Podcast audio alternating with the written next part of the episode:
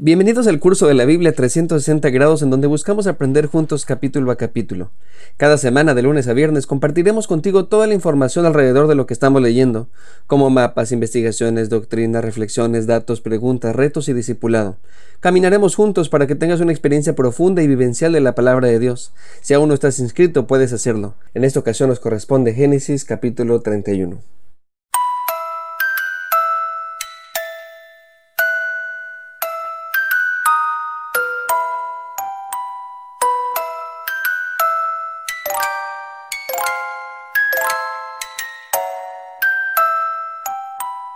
El éxito de Jacob fue tan excesivo que sus cuñados decían que estaba robando. De hecho, Labán muestra una actitud distinta para con él. Recordemos que la primera vez que lo vio mostró gozo, ahora hay hostilidad. De acuerdo con el trato que habían hecho, el éxito de Jacob significaba que hay menos utilidad para ellos y por ende menos herencia. Por lo tanto, es muy probable que Jacob no sabía exactamente qué hacer, cuál es el siguiente paso a seguir. Por un lado, quedarse es peligroso por la envidia y la tensión que hay con su familia política, pero por el otro lado, regresar significa enfrentarse a su hermano Saúl que lo ha amenazado de muerte. Así que en ese preciso momento, Dios le da indicaciones de regresarse a Canaán. Le pide que se regrese a la tierra donde está su familia y le dice que estará a su lado. Este detalle final de parte de Dios es muy importante porque le está diciendo a Jacob que no se preocupe, que él lo va a ayudar en todo este proyecto. Después de esta charla con el Señor, Jacob manda a llamar a sus dos esposas, Raquel y Lea, y les platica todo lo que está sucediendo para convencerles a irse de ese lugar. Comienza diciéndoles que la actitud de su padre para con él no es lo mismo que antes, pero a pesar de eso Dios les ha bendecido. Ellas han sido testigos de que Labán ha sido tramposo y le recuerda que ya van diez veces que le ha cambiado el salario. Ahora bien, el número 10 no tenemos que leerlo de manera literal, más bien se refiere a algo total, como diciendo que ha pasado en muchas ocasiones. Nosotros así mismo nos expresamos varias veces, por ejemplo, decimos ya van como 10 veces que casi me caigo, o podemos decir ya van como 10 ocasiones que casi me lo compro, pero me he resistido. Hay personas que les gusta leer de manera más literal y dicen, si allí dice 10, pues fueron 10. Como sea, el punto es que Labán ha modificado el convenio que tenían. Recordemos que ellos habían quedado que todas las ovejas moteadas o negras serían para Jacob y las lisas para Labán. Seguramente al ver que Jacob estaba ganando, entonces Labán modificaba intercambiando las condiciones, y así sucedió varias veces. Sin embargo, Dios estuvo allí. Él los bendijo, les dice Jacob a sus esposas. Además, les platica que él antes de llegar a este lugar tuvo un encuentro con Dios en Betel, en donde Jacob le había prometido a confiar en él, por lo cual ya era momento de regresar a casa de sus padres. Sus dos esposas estuvieron dispuestas para irse con Jacob. Ambas expresaron que también su padre las ha tratado injustamente. Se sienten como extranjeras, como si les hubieran vendido, ya que él no les dio el dote que les correspondía, sino que se lo había comido. Aunque una mejor traducción es que se lo ha devorado, como diciendo nuestro padre es un avaricioso. Jacob había trabajado 14 años, siete por cada una de ellas, y Labán no les dio nada, así que concluyen aceptando que Dios es el que les ha prosperado, por lo que ofrecen su apoyo para irse con él. De esta forma, Jacob hace todos los preparativos para el viaje. Como el autor nos ha dejado claro que Labán es un tramposo, entonces Jacob toma la decisión de irse a escondidas porque seguramente inventaría algo para detenerlo o no dejaría irse con sus posesiones. Así que aprovechan que está lejos, al parecer a tres días de distancia, que es lo que tardó en llegarle a Labán el aviso que Jacob huía. Mientras todo esto sucedía, Raquel robó los ídolos de su padre. En el hebreo ídolo se lee tarafim. Eran estatuillas que se asociaban con la fortuna y la prosperidad. Estas se heredaban de generación a generación como símbolo de protección familiar. Para muchos se trata de un acto de idolatría por parte de Raquel. Sin embargo, no lo sé, Rick, me parece falso. Porque si así fuera, Dios hubiera hecho dicho algo en contra de esto. Además, ella misma en unos versículos atrás reconoce que el Dios de Jacob es el que les ha prosperado. Así que más bien, al parecer todo esto tiene que ver con la herencia, con la identidad familiar, que por lo menos podemos entender que se sentían extranjeras, y eso le dolía a Lea y a Raquel. Independientemente como lo interpretemos, el hecho es que se los lleva, y esto causaría problemas más adelante. Pues bien, Labán se entera y se va tras ellos, y a los siete días lo encuentra en la región montañosa de Gaalat. No están claras las intenciones de Labán, y es que es el problema de las personas tramposas, nunca sabemos realmente sus intenciones, pero podemos intuir, por lo que nos dice la narración, que quería hacerle daño a Jacob.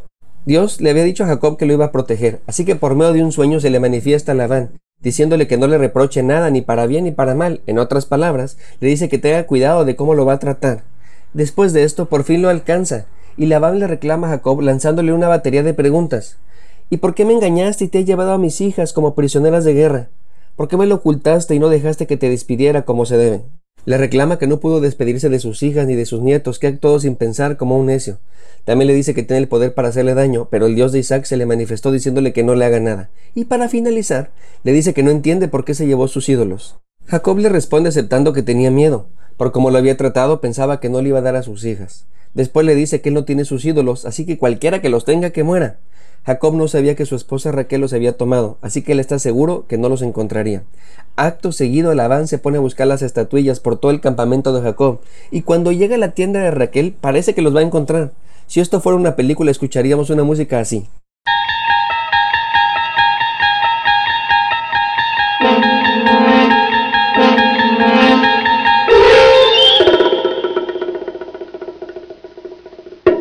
Nos pone en tensión para mostrarnos los peligros que corre Jacob y su familia. Todo esto no es para que se nos suba el azúcar del susto, sino para que notemos cómo Dios, a pesar de nuestras malas decisiones, nos ayuda.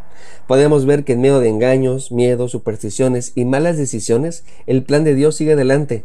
No se trata de justificar los actos equivocados, sino más bien de resaltar la fidelidad divina. Así que Raquel los esconde en una albarda de un camello y se sienta sobre ellos. La albarda es una almohadilla que se pone sobre el lomo de los animales para que no les lastime la carga. Podemos entender que Raquel estaba sentada allí para estar cómoda y como excusa para no levantarse dice que está menstruando. No está clara la razón por la cual no se puede levantar. Tal vez era una creencia supersticiosa o tal vez para no incomodar a su hija. Como sea el caso es que esto bastó a Labán para no seguir buscando. Al no encontrar nada, Jacob se enoja contra Labán y le reclama varias cosas. ¿Qué te hice para que me trates de esta manera? ¿En qué te he fallado? Lo reta diciéndole que ha buscado en todos lados, así que ponga enfrente lo que encontró. Jacob adopta una postura de superioridad aprovechando que Dios ha amenazado a Labán y además que no ha encontrado nada.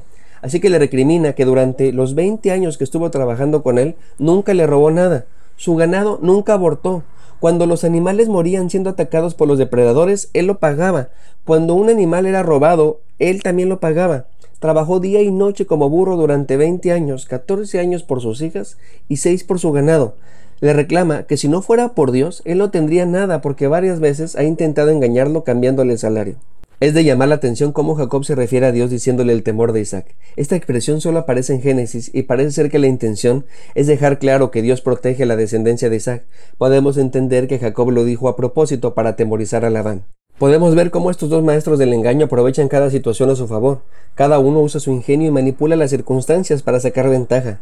Jacob en resumen le dice, merezco esto y más por todo el trabajo y el abuso que he vivido. Sin embargo, Labán le contesta, todo esto me pertenece, las hijas son mías, los nietos son míos, el ganado y todo lo que ves es mío.